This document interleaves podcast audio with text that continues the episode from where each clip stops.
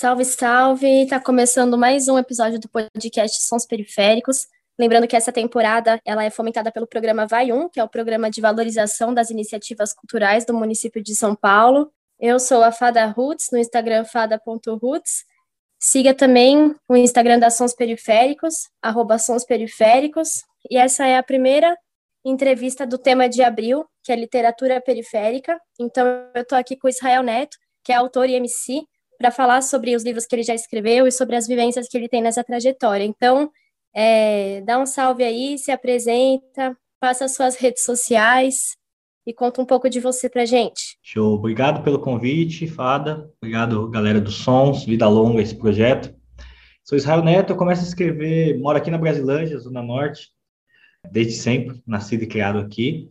E meu apreço pela literatura, ele é, é, vem desde criança, ali, da vivência de casa mesmo. Minha mãe, uma leitora é, assídua, principalmente dos gêneros fantásticos, né? E foi onde eu, eu cresci. Comecei as primeiras escritas hum, naquele lance ali de, é, de fanfics, né? Que é histórias do fã ali, tentando reinventar algumas histórias no qual eu assistia nos anos 90, finalzinho dos anos 90, né? Não sou tão velho assim.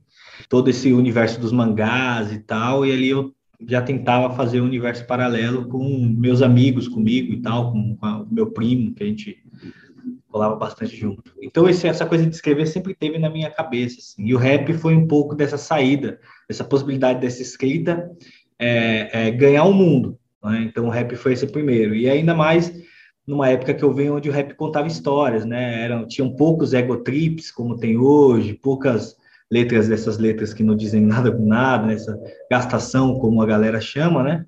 E a ideia era contar histórias. Então aquele processo de escrita foi muito importante no que eu ouvia de rap e também no que eu, naquele início ali dos anos 2000, comecei a produzir. E aí eu entro para a área da educação, começo a trabalhar com projeto cultural e aí tem a possibilidade da escrita, é, da escrita mesmo nesse sentido mesmo da publicação de livros e tudo mais. É, e é onde eu começo a, a enveredar por esse caminho. Em 2009 preparo um livro que sai em 2011, que é Amor Banda e Terras Brasileiras, que ganhou uma segunda edição agora em 2018 e uma tradução para o francês em 2020, é distribuído lá na França, obviamente, e, e nesse meio tempo também o lance da poesia, né? Então a gente teve aí um pouco dos, dos movimentos de sarau, os movimentos de literatura periférica, no qual também participei ali no seu início de desenvolvimento.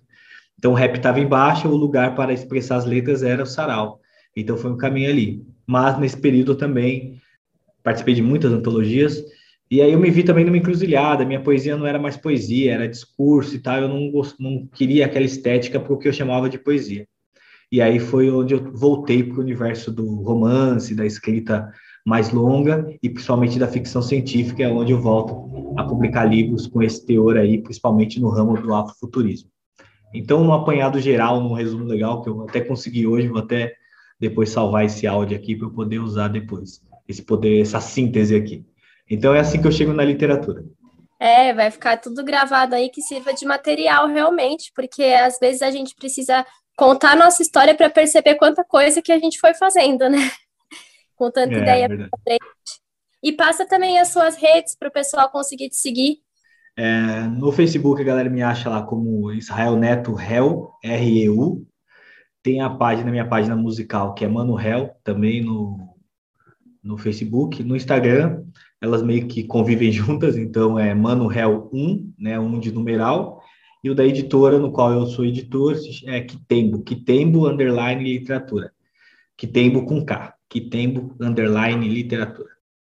Depois a gente deixa todos esses links também na legenda, né, do, do episódio para o pessoal conseguir acompanhar e seguir. E aí, falando da literatura, você já meio que começou nesse raciocínio de contar em ordem cronológica, mas é, conta o, os títulos que você lançou e mais ou menos sobre do que, que eles falam, ou o que te inspirou, quais são os livros que você já tem. Perfeito. É, então, como eu disse, o Amor Banta em Terras Brasileiras, ele surge para mim a, a, partir de uma vivência que eu tenho na, na escola ali com uma meninada no contraturno, que eu ministrava um curso chamado Escola da África. Então, eu queria criar um material que pudesse, pudesse ser legal para eles e ao mesmo tempo trazer alguns estudos que eu estava fazendo sobre o universo da cultura banto, das culturas banto, né? Muito impulsionado pelo filme do Kaká chamado Quilombos, é, que é um filme bem legal, mas que que está bem descontextualizado sobre a questão do, do que era o Quilombo dos Palmares, né? Então, trazendo o elemento iorubá, do, da, dos povos iorubás, e esquecendo o elemento banto. Então, aquilo me, me deu uma, uma instalada assim. Na época, eu estava também estudando, fazendo um curso na USP, e estava estudando com uma galera de intercâmbio da língua portuguesa nos países da África. Então, a gente aquelas conversas todas, aquela coisa ali de pós-aula e tal, pessoas que eu convivo até hoje, né? Inclusive, um dos, dos amigos desse curso fez a tradução do meu último livro, de um capítulo do meu último livro, então são é, 2009, são mais de 14 anos aí fazendo essa conexão. E aí surge o Amor Banto. Então, o Amor Banto é uma história, a gente só tem tá áudio, não dá para mostrar, mas depois vocês dão uma procurada lá, vocês vão conseguir. É, o Amor Banto é um, é um romance que conta a história do Quilombo dos Palmares a partir é, de um casal, que é o Ana e o Mukongo, que nascem em Angola. Então, a gente tem um pequeno visão do que, que era uma sociedade sem escravidão, tem esse processo do rapto, e aqui eles conseguem aí se libertar e se reencontrar e viver essa história de amor, né? Porque é, é, o livro ele traz o amor como uma ferramenta, como uma, uma reconexão, uma luta contra a desumanização que era a escravidão. Então, um, um dos elementos para corroborar a escravidão era a desumanização dos corpos, e o amor humaniza, mas não o romantizar a escravidão, mas o, esse amor interpessoal é, é, é do, dos personagens. Então, é uma aventura, então tem um pouco ali de, é, é, aquela coisa da, do, do suspense da trama, da correria e tal. Mas é isso, é um livro que ele também tem várias palavras em quimbundo, que é uma língua de Angola. No final do livro tem um guia de pronúncia, tem um glossário, tem uma referência bibliográficas. Então, para quem está pegando o livro para estudar, rola também. Mas para a meninada que eu escrevi, para os adolescentes que eu escrevi, que é um livro de romance, ele é só um livro de romance, com os personagens negros, num contexto, um romance histórico, né? Então, eu sempre deixo isso bem escurecido, porque é, nesse processo de 2018 para cá, eu venho entendendo, estimulando para que a, a, literatura seja um entretenimento também. Não seja só uma ferramenta de conhecimento, de militância, de do tipo. O nosso direito a ler um livro apenas para, para é, como se eu estivesse no cinema, sabe? Então, é um, é um pouco desse, desse universo. E aí, em 2019, eu lanço Os Planos Secretos do Regime, que é uma distopia, uma distopia que se passa em 1970, e traz à baila a ditadura militar e, e, um poder super concentrado deles a nível de tecnologia. Então, nesse universo, nesse multiverso, vamos dizer assim, os, a ditadura militar conseguiu acesso à alta tecnologia. Então, esse livro é dividido em três capítulos. Um capítulo acontece na Copa do Mundo de 70, um outro acontece na base de Alcântara, tem a ver com viagem espacial, e a terceira acontece na França, que é um, num bairro onde a comunidade brasileira exilada ficou lá na França. Então é muito legal esse livro.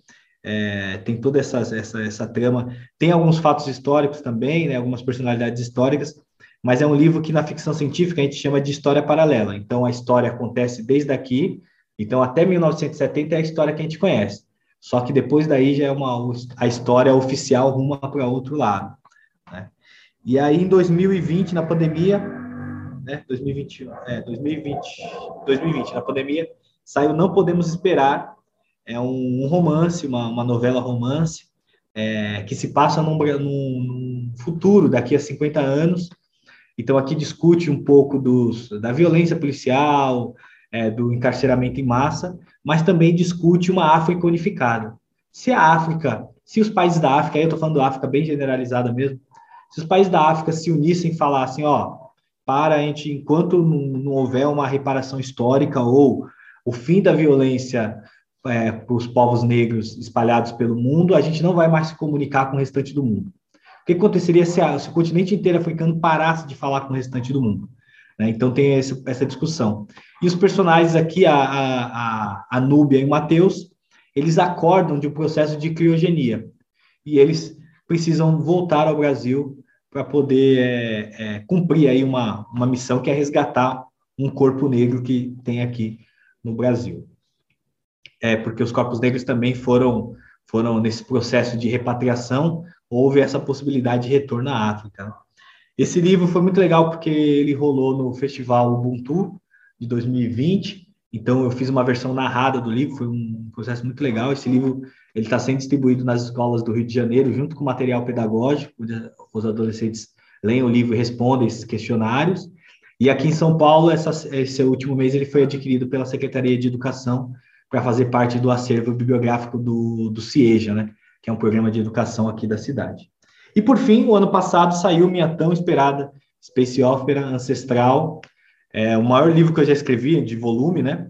E ele conta a história da humanidade, como a humanidade chegou na Terra a partir do olhar é, afrocentrado dos povos do, do, os povos de Angola, Moçambique, da, da África Central e também é, é, da África, da Nigéria, de, de, do, da Umé e tal. Então, é um, uma espécie ópera no seu maior sentido da palavra. Então, são, são tramas que acontecem no espaço, em outros planetas, com personagens com uma tecnologia super avançada, e a grande discussão é como que a gente vai conseguir dividir a Terra, né? Então, é, é, é todo, todo o contexto de discussão do livro, para além das tecnologias que são empregadas nele, da ciência.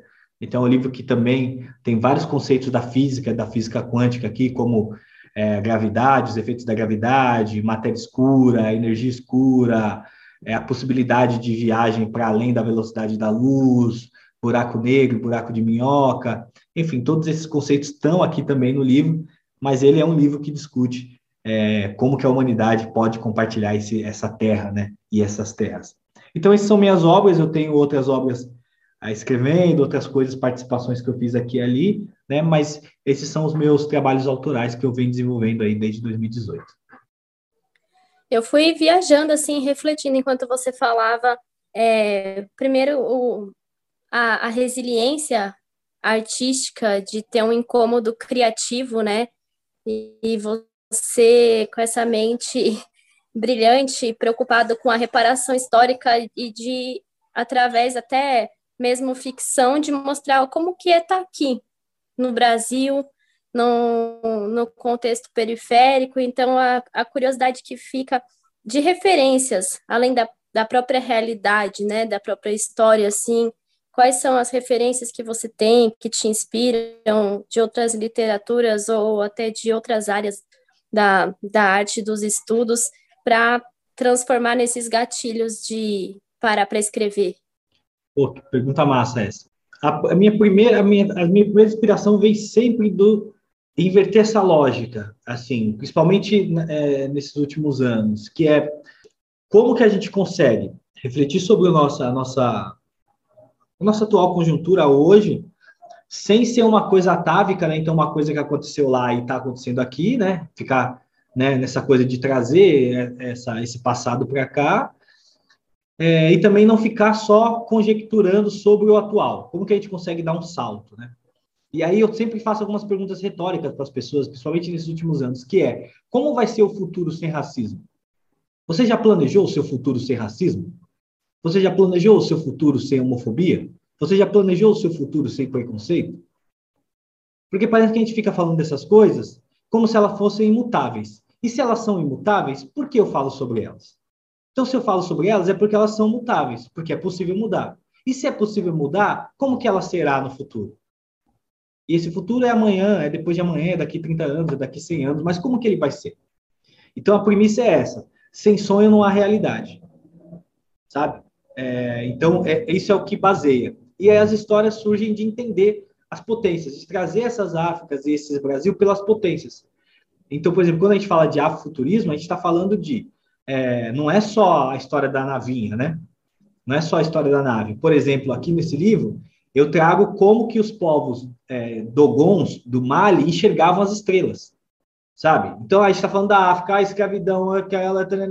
E peraí, existiam povos na África que já conheciam Sirius A e Sirius B antes dos europeus.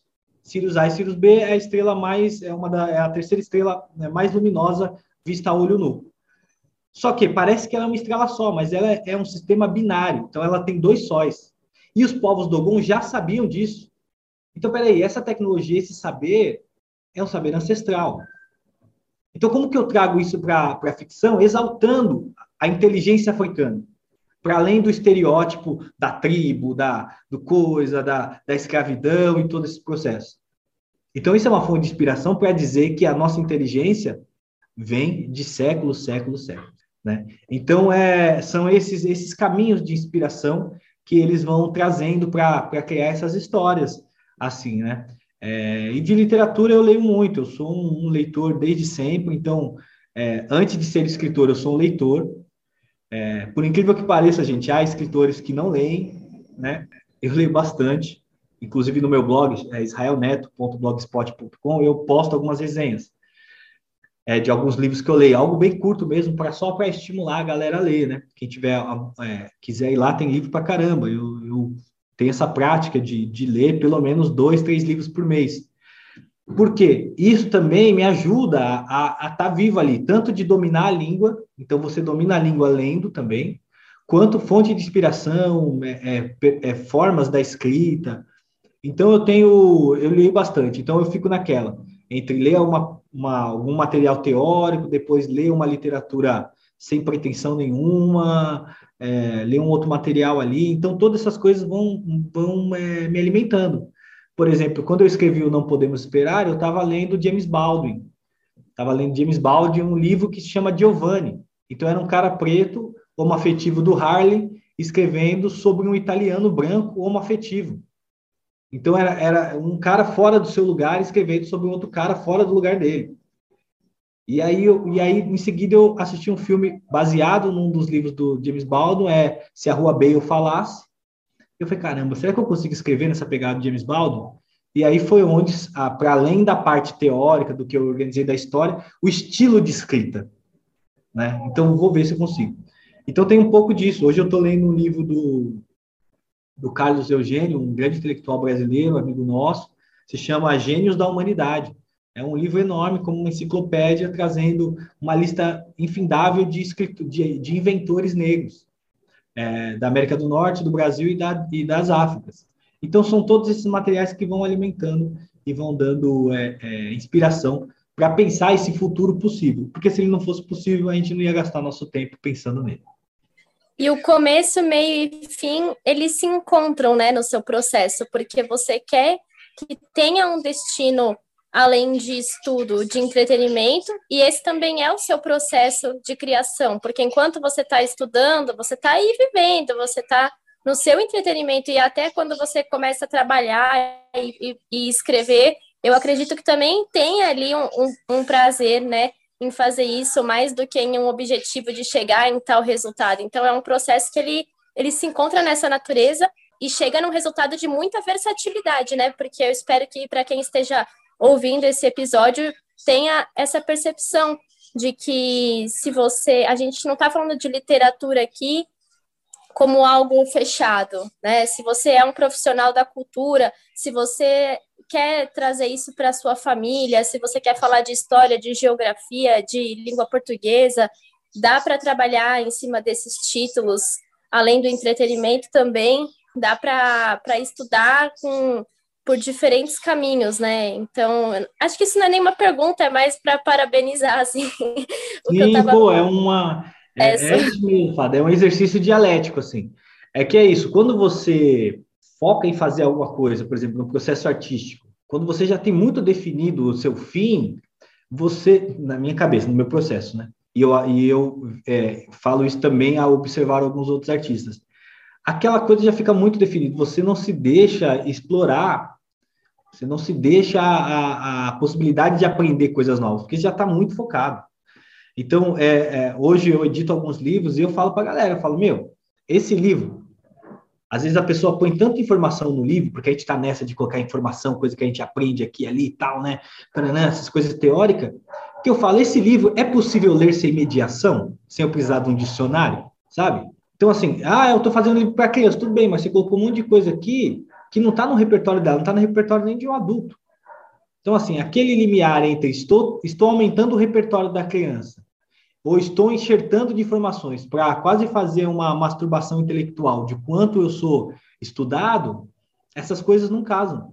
E aí tem um pouco desse lance do repertório, né? Então, eu, os meus outros livros, por exemplo, o Amor Banto e o Ancestral, demoraram anos para eu escrever. O Ancestral demorou três anos, o Amor Banto eu demorei mais três, quatro anos. Porém, os, os, o Não Podemos Esperar, eu escrevi em um final de semana. Por quê? Repertório. Todo esse processo foi me dando repertório. Então, quando eu fui escrever, eu já estava ali, já estava dentro de mim. Não precisei aquele processo de estudar, de fazer isso. Então, quanto mais a gente vai, de uma maneira natural, absorvendo as coisas, se permitindo é, ser afetado, se permitindo é, trazer essas versatilidades, a gente vai, vai, vai é, soltar essas, essas absorções de forma mais natural, né? E mais, menos engessada e menos proposital. Eu tenho algumas coisas na minha cabeça organizadas, tipo, puta, eu quero escrever um livro assim, eu quero escrever um livro assado e tal. E ok, às vezes eu escrevo um capítulo e deixo lá, vou escrevendo ideias, e, e aí quando eu vejo, as coisas já estão amarradas ali, aí eu volto para ele. Por quê? É uma coisa que você falou foi bem legal. Eu já vivi para poder entregar a, a, ali no livro, né? Porque senão fica isso, é como se fosse montar um livro de pesquisa. Ah, porque a gente, é, o trabalho acadêmico é frio. Porque muitas vezes ele não reflete, não faz reflexão, ele faz amontoados de conceitos e tenta de alguma forma mais humana amarrá-los. Mas ele não tem a vida, não tem a vivência, não tem a, essa, essa absorção do, é, do, do, do, não organizado, do não previsto, do, e, e, a literatura enquanto arte precisa ter esse movimento. Então, muitos livros, infelizmente, são quase ensaios acadêmicos do que livros mesmo, enquanto produto cultural, é, de diversão ou, ou mesmo de, de apreciação, porque a gente tem que lembrar que a literatura é uma arte, né? E a arte, é, a arte, a música, a, a, todos os viés da arte, ela vem para um sinônimo, para uma primeira, uma premissa de apreciação, é, de aquele corpo conseguiu produzir algo é tão importante que, que de alguma forma aquela manifestação escrita, performática, cantada, dançada, me leva para outro lugar onde eu olho aquilo como uma beleza. Essa é a arte.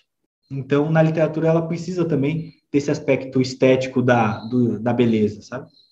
É, nesse caso, um ensaio é, acadêmico genuíno, né? Porque tem, também tem muitos estudos que são tendenciosos, porque eles copiam um monte de, de teorias, mas eles já sabem a conclusão que eles querem chegar, então eles não estão estudando de fato aquilo.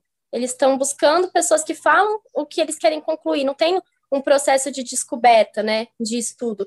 E sobre o, o repertório de vocabulário para as crianças também tem que ter todo um, um equilíbrio entre também não ficar no raso de só falar as palavras que elas saibam, porque elas também estão ali para ter essa curiosidade de, nossa, não sei o que é essa palavra, e aí aumenta o repertório, porque é, vai procurar, ou o próprio livro já contém um parênteses, uma explicação do que, que é aquilo, né?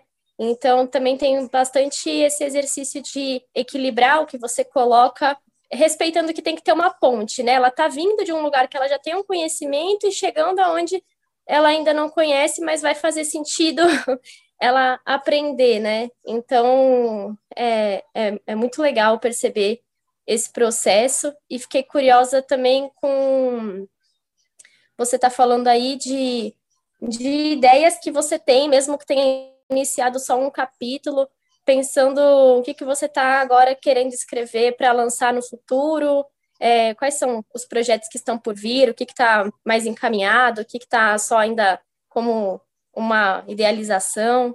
Show. É, vou revelar sem revelar, né?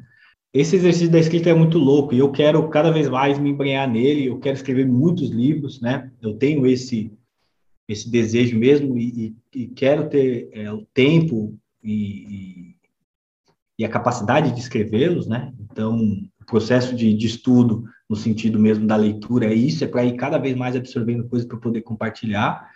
Então, tem um processo desse. Agora, atualmente, eu estou escrevendo uma peça para um, um, grupo, né? Uma peça que tem. É uma peça, não posso falar muito, infelizmente, mas é uma peça sobre uma obra clássica, com uma releitura sci-fi, né? É, de ficção científica, mas também discutindo essa, essa questão da negritude. Então vai ser um projeto bem legal, é a minha primeira peça, né? Eu penso em escrever outras peças, penso em escrever é, é outros roteiros, né? Isso está no meu radar, né? Então essa primeira peça, essa primeira abertura que eu tive, essa primeira confiança que eu tive, foi bem legal, está sendo bem legal o processo de leitura. Então, uma coisa é você escrever um texto e até ter uma leitura dele, né? Outra coisa é você ver um texto seu sendo interpretado, um corpo reagindo, com, então está sendo um processo muito legal. A primeira audição foi foi algo que me arrepiou, foi foi bem legal. Então tá rolando esse projeto. Eu no final do ano comecei um, um livro de suspense e horror. Vai ser um livro de horror mesmo, bem trash mesmo, pesado. E eu tenho um leitor beta para ele, então é uma pessoa que lê, é uma pessoa do gênero de horror, uma pessoa que só escreve horror. Então ele tem lido e me trazido feedbacks. Então eu estou no processo agora de fazer a segunda parte do, do livro. Então a primeira parte já acabei. Estou no processo da segunda parte agora. Não vai sair esse ano. Esse ano eu vou trabalhar só o ancestral mesmo. É, e paralelo a isso eu tenho escrito, eu tenho é, feito duas pesquisas que vão sair em alguns um livro de ensaio mas sem esse padrão acadêmico. É um livro que qualquer pessoa vai, vai conseguir ler. É, e esses daí eu posso falar assim, um é um livro sobre o rap em Angola e como que, que o rap em Angola hoje consegue dialogar, pensando que a, a última guerra civil de Angola aconteceu há 20 anos, então existem hoje MCs de 30 anos, 35 anos que viveram a guerra, como que eles trazem isso para a letra, e como que a gente consegue desmistificar essa África mística que não existe mais, né? Então, como que é Angola hoje, né? Como que esses MCs apresentam Angola hoje, né?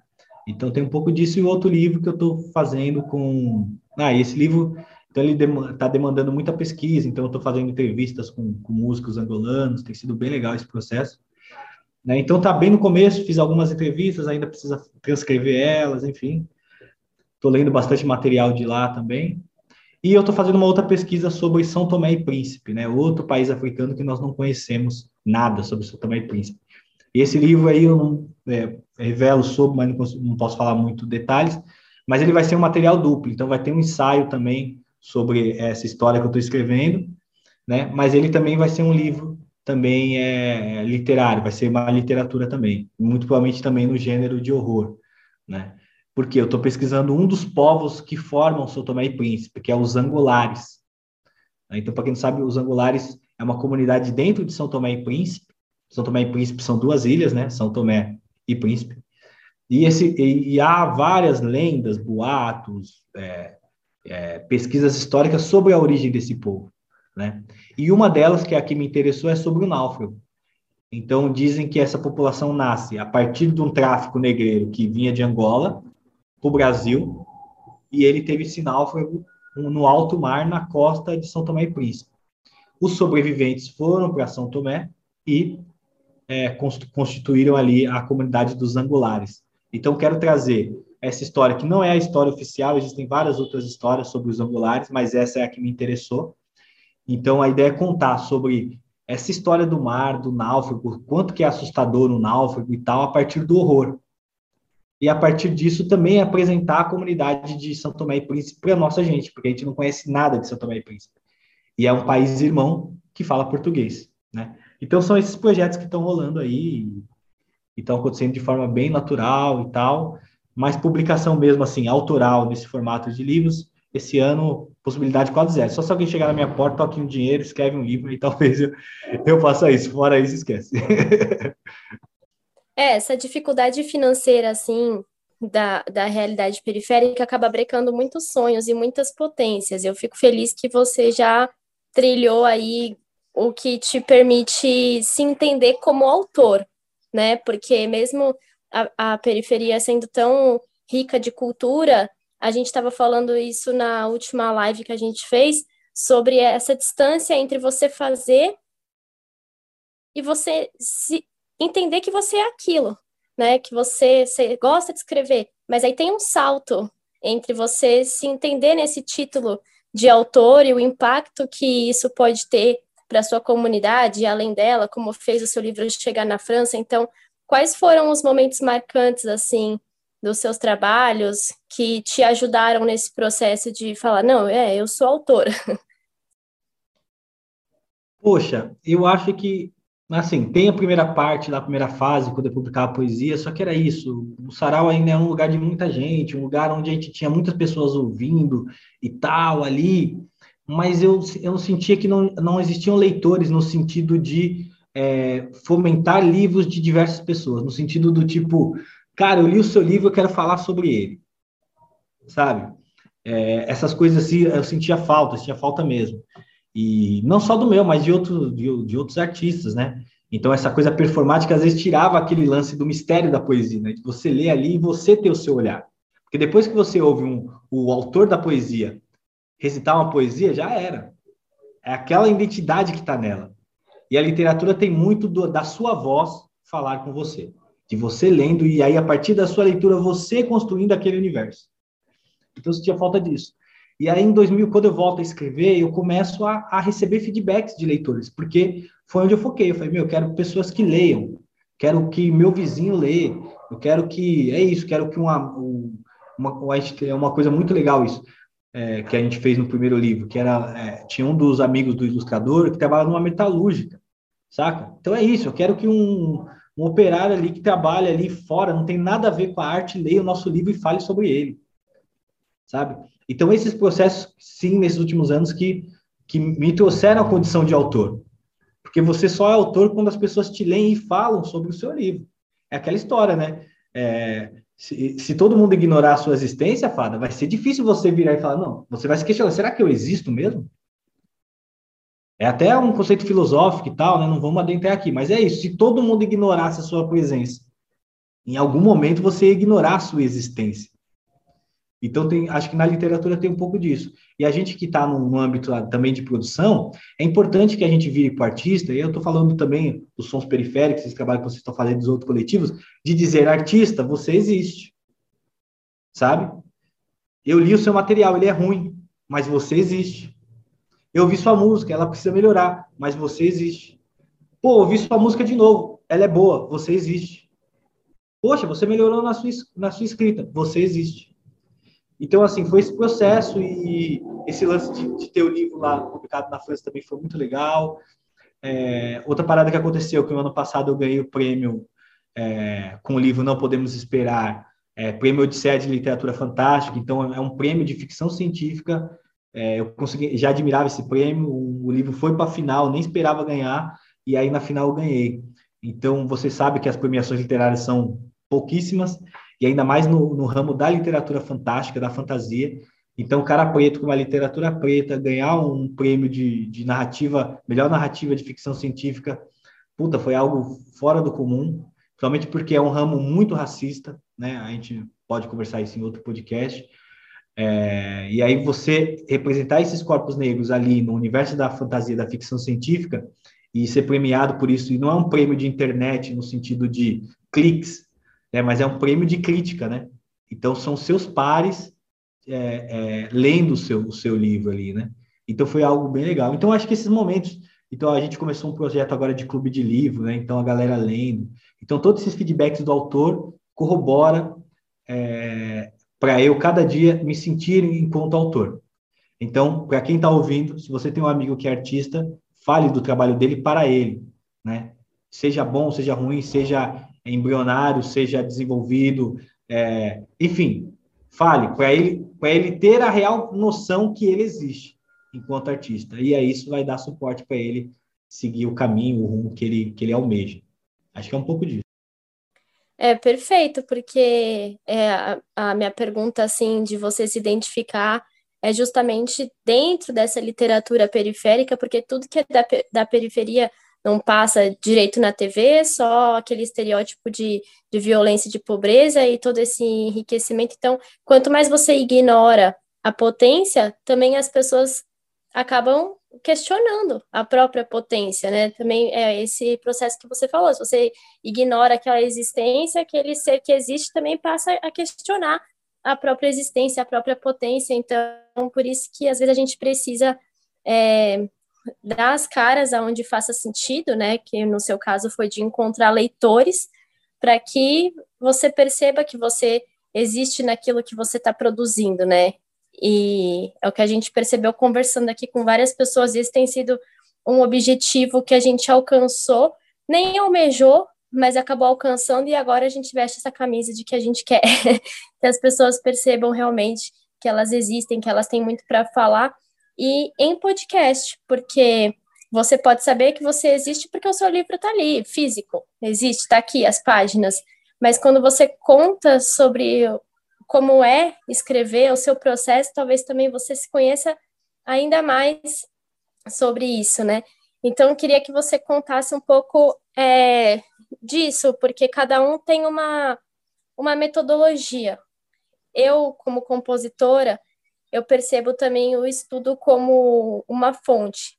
Às vezes eu leio algo que pode ser até sério, tipo uma reportagem, e aí eu grifo algumas palavras e depois eu transformo aquilo numa rima, sabe? Então eu encontrei uma, uma metodologia de transformar um capítulo de um livro ou uma reportagem em uma música. Como se é que tem, né? Se você já percebeu, quais são as suas, as suas metodologias, assim, o que, que você vai destacando para depois montar a obra? Então, eu no começo, nesses últimos tempos, eu parava para pensar, ah, eu não tenho, não, mas é mentira. Eu comecei a identificar algumas coisas assim. E assim, fui pensando é, o que eu fazia de comum nos livros e tudo mais, né? Que isso, que isso é uma, uma parada legal, principalmente. Primeira coisa, o que te deixa confortável de, de deixar aquilo fluido. Então, uma das coisas que eu sempre faço é escrever, escrever mesmo, manuscrito. Então, eu tenho alguns cadernos, eu vou começar um projeto novo, eu compro um caderno. Ancestral, por exemplo, é, eu tenho guardado lá, tem quatro caderninhos manuscritos. Então, assim, foi onde eu fui escrevendo, porque eu faço o processo de escrever, aí eu digito, aí eu imprimo, vou lendo, vou corrigindo algumas coisas, redigito. Aí eu faço um capítulo novo, então vou fazer esse processo. Então eu estou toda hora revisitando o texto, toda hora mexendo ali. Então acho que é a única, assim, única, é, único método assim que eu tenho fixo assim mesmo. E gosto de escrever nos finais de semana, de noite, né? Mas aí quando eu começo a escrever, eu sempre gosto de concluir o capítulo, ou pelo menos avançar ele bastante. Para mim, a história fica meio, fica meio me perturbando se eu não consigo concluir ela, né? Então, assim, é, são alguns, alguns métodos que eu uso que fui melhor.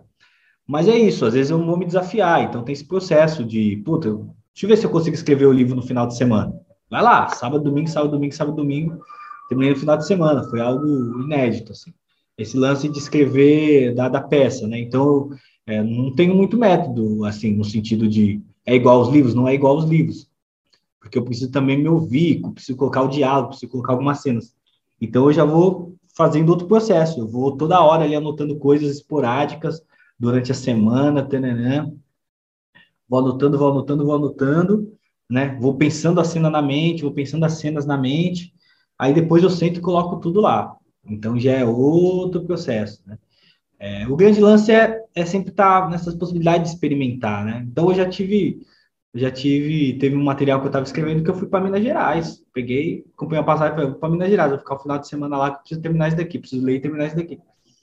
Então tem um pouco disso, né? E o que eu percebo é que a, a cidade, a rotina, ela vai tirando da gente essa coisa da escrita, né?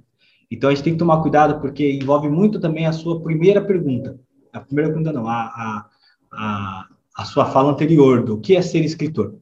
E aí eu falo para a galera, escrever é a mesma coisa do que se eu fosse um pedreiro. Não tem aquele lance do tipo, ah, eu acordei hoje, ah, não quero trabalhar, não. Hoje eu não quero trabalhar, não quero pegar na massa. Ah, eu não quero, não quero. O tijolo hoje não, ele não está naquela energia bacana. O tijolo hoje está meio negativado, não vou pegar nele. Tem essa opção, a gente é profissional também da arte, precisa estar ali, operário da arte nesse sentido. Então é isso, tem dia que a gente vai, é, tem dia que a gente vai só rebocar uma lajinha, vai rebocar uma parede, tá tranquilo. Tem dia que vão pedir para a gente construir um prédio, né? Então eu fui tentando colocar na minha rotina exercícios de escrita e também de estar tá sempre junto ali desse meu ofício.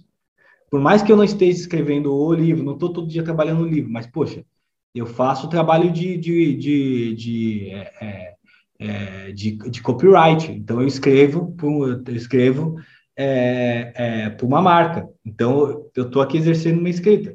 É um bagulho que eu gosto? Não gosto, mas dá um, dá um dinheiro, dá um dinheiro. É o trabalho do, do autor, escrever. Ah, estou escrevendo, estou editando o livro. É meu processo também, editar com outros autores. Estou lendo material, estou lendo é, originais que o pessoal me manda, também faz parte. Estou escrevendo a peça agora, faz parte da escrita. Estou escrevendo outros materiais, estou fazendo pesquisa. Então é isso. O trabalho da escrita, o trabalho do autor não é só quando ele para e fala, estou escrevendo meu livro. Não. Então precisa ter esse caminho. E criar essa rotina, esse método que, que você diz é super importante, até para é, fazendo um gancho com, com o nosso bate-papo anterior, conectar e se entender enquanto autor, né? Se você é só um autor de final de semana, tudo bem, ok. Se você é um autor de quando cai a inspiração, quando tem o Chico Xavier, eu escrevo, tudo bem. Mas é, é, esse trabalho contínuo, enquanto um trabalho profissional, um trabalho começo, meio e fim, ele é importante ter essa rotina e métodos que você bem colocou. E esses são alguns do que eu, dos que eu pratico. Você já fez algumas oficinas. Aí agora que você falou dessa metodologia, você já deu alguma oficina assim também? De, de escrita ou palestra, é. né? Sobre esse processo? Não. Sim, bate-papo eu faço direto, né? Um do, eu vivo, uma das partes da minha vida é fazer isso, fazer esses bate-papos, né? De falar sobre esse material. É outra coisa importante na vida do autor, né? O autor, ele poxa, para o autor viver só dos, dos, livros vendidos, ele precisa vender muito, precisa vender muito e precisa ter um contrato bom de direito autoral. Porque é isso, às vezes numa venda do livro o autor fica com 3%, 5%, 10%. Então precisa vender muito para ele viver de, de, de, dos livros vendidos, né? A gente vive mais do que, né? Qual que é a propensão? Pensando nesse, nesse recorte profissional mesmo do, do trabalho. É, vive de falar da sua obra. Então, to, o que, que tem por trás da sua obra? Então, muitos escritores lançam trabalho e às vezes eles nem sabem falar do, da beleza que tem dentro do trabalho deles. Ah, eu escrevi aí, não, mas, pô, tem tanta riqueza aqui, né? Tanta, tanto detalhes que você colocou, tantas coisas imagéticas que estão aqui que podem virar conteúdo para bate-papo, para palestra, para curso. Então, transformar o, o, livro nessa inteligência também. Então, é um dos poucos dos trabalhos que eu faço. Então, bate-papo eu faço direto mesmo. Esse final de semana que passou, né? A gente está gravando agora no dia 28 de, de, março, né? Então, eu participei da, do fechamento da, da exposição da, da Carolina Maria de Jesus, no Instituto Moreira Salles, num bate-papo sobre o mercado editorial. Foi eu falar e a Iris Amanso, que é uma editora lá de Minas Gerais, falar. É, no domingo, agora que passou, dia 27 de, março, eu participei de um encontro internacional. Era um bate-papo sobre africanidades numa rede internacional de autores. Então é isso, o trabalho de escrita está aí. E eu sim já dei é, oficinas de escrita criativa, né? É, fiz até 2015, depois parei, não fiz mais. Gosto muito. É, na época eu trabalhava mais com poesia, com conto, então, pô, foi um processo muito legal. E eu fiz bastante mesmo, assim, de, de puxa, de, de fazer muito tempo só isso, né? É, eram processos assim, é, que demoravam aí quatro encontros por turma e eu conseguia fazer bastante, bastante turmas, assim, foi um processo bem legal, gosto, penso em algum dia voltar, é, e é algo que está no meu radar, assim, não é nada urgente, né, mas é algo que, que eu voltaria a fazer com muito prazer, sempre gostei, e deram muito certo as oficinas, é, e é algo muito, muito, muito legal esse estímulo, principalmente, eu sempre falava para a galera que eles estavam, quando eles produziam algo, era muito bacana, porque uma coisa é todo esse ambiente que a gente está falando aqui, Fábio, de, de escrever num ambiente que você criou para ser criativo para você. Agora, quando você está na escola, quando você está numa ONG, quando você está num projeto cultural, você chegar naquele espaço e, e, e estimular a criatividade naquele espaço, para quem escreve é um exercício de superação, porque você tem que deixar, deixar de lado o, o dia que você já viveu, deixar de lado o transporte que você levou até chegar ali, deixar de lado a conta que você está pensando que você vai pagar amanhã, é, para viver aquele momento criativo. Então, sempre que sai uma produção massa de oficinas de produção literária, eu acho um tesão, porque a pessoa conseguiu superar todas essas coisas e ainda assim ser criativo. Então, acho que, é, poxa, é muito legal esse processo, espero voltar a fazer assim, né? Não é nada também tão urgente, mas é algo que sempre me deu muito prazer. Ainda bem que você espera voltar, porque eu vou te convidar para algo nesse tipo. Tá, tá aí e... o golpe. é, você falou, e porque é, é, importante, como você falou, não deixar o livro num, numa distância assim de inteligência, você mostrar que há acesso, né? Ó, aqui agora você pode começar uma escrita e também ter acesso ao autor, porque às vezes a gente também tem um vínculo muito bacana com o livro, mas não tem acesso. É, tem aquela visão do autor, do autor a, morto ao velho, né? autor, então. É, exato. Então, você poder estar tá, tá presente mostrando, acho que isso aproxima mais. E você falou também sobre essas oficinas superarem o, o que a pessoa viveu antes. Às vezes essa superação ela também vem em forma da pessoa conseguir, inclusive, organizar, né? Porque às vezes na escrita ela vai colocar ali o BO que ela acabou de passar, só que de uma forma poética, ou enfim. Então também a arte, a escrita é uma forma de você se organizar com as outras coisas que você tem que resolver no seu dia a dia, né? Então a gente já refletiu aqui sobre várias coisas, mas queria deixar um espaço para você é, fazer qualquer colocação, reflexão que você queira registrar.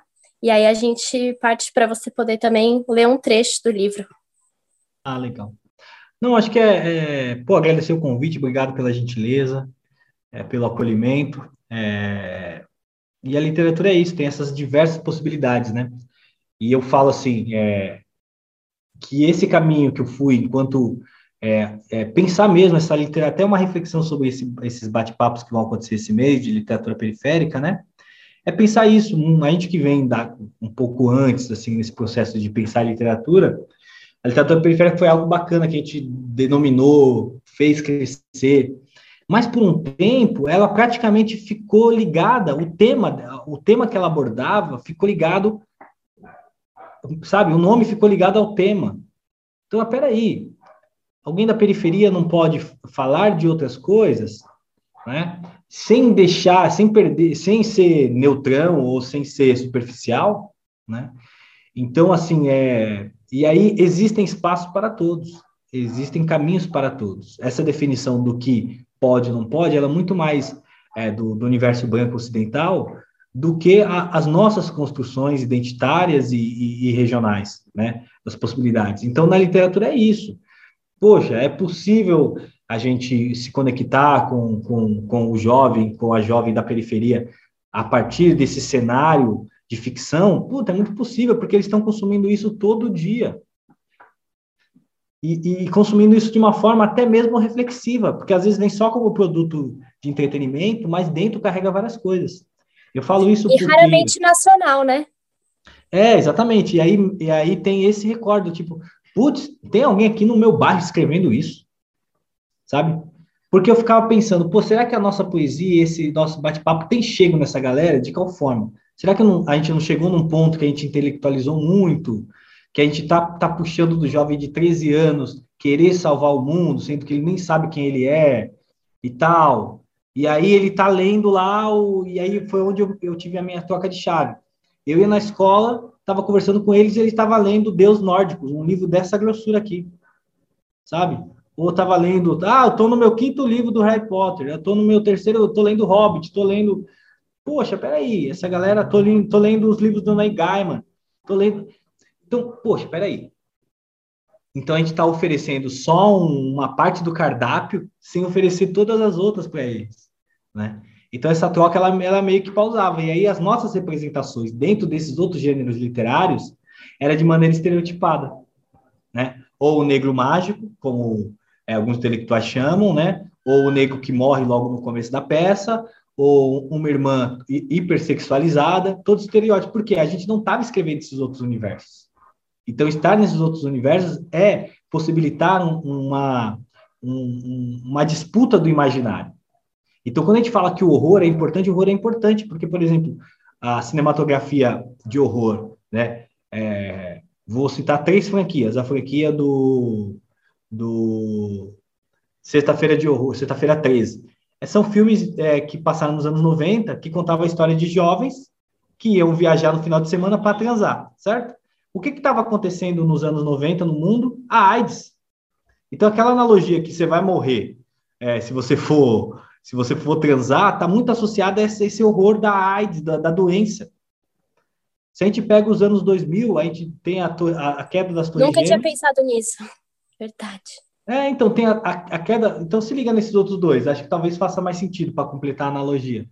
Tem os anos 2000, começa, tem a guerra no Iraque, você tem a, a Torre Gêmeas caindo e você descobre que em Guantánamo os Estados Unidos estavam mantendo uma base militar onde ele torturava pessoas certo? Você deve saber disso, muito bem.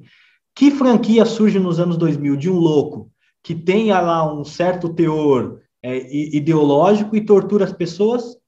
Jogos Mortais. Um, dois, três, quatro. O que, que poderia ser mais assustador que um país patrocinar a tortura, né? Ter um louco com algum ide, ide, é, ideário fazendo a mesma coisa. E por fim, nós vivemos na época dos zumbis. O que, que são zumbis? Somos nós. São pessoas que nós só precisamos se alimentar. Porque a parte do raciocínio, a parte de andar, a parte de se informar, todas as outras partes estão ligadas ao celular. E como nós andamos na rua com o celular, como que os zumbis das franquias andam? Então, tudo isso está ligado. E posso citar outros no campo da ficção também. O Matrix, quando surgiu em 2011, era esse medo de que a gente ia ser conectado e, e nem íamos perceber que estávamos conectados, enfim. Então, a literatura de fantasia, de ficção, de distopia, de horror, ela flerta por, com esses temas super atuais e te apresenta ele dessa forma. Então, não é uma literatura escapista ou algo não interessante ou algo, é algo só do entretenimento, né? Estão banhadas disso. Então, agradeço o convite, a acolhida, faça essa reflexão sobre a importância da periferia navegar por esses outros gêneros literários para disputar esse imaginário e concluo lendo um trecho do livro Amor Banto em Terras Brasileiras. Ao anoitecer, a festa invadiu o quilombo. Os três aldeamentos se reuniram para celebrar a vida. Por mais uma pessoa que havia conhecido essa terra de viventes, marcando uma história e dando continuidade à família dos deuses inquices. Ao som dos tambores e dos cantos falados, Monazambi foi sendo passado de mão em mão, levantado sobre os ombros e abençoado por todos.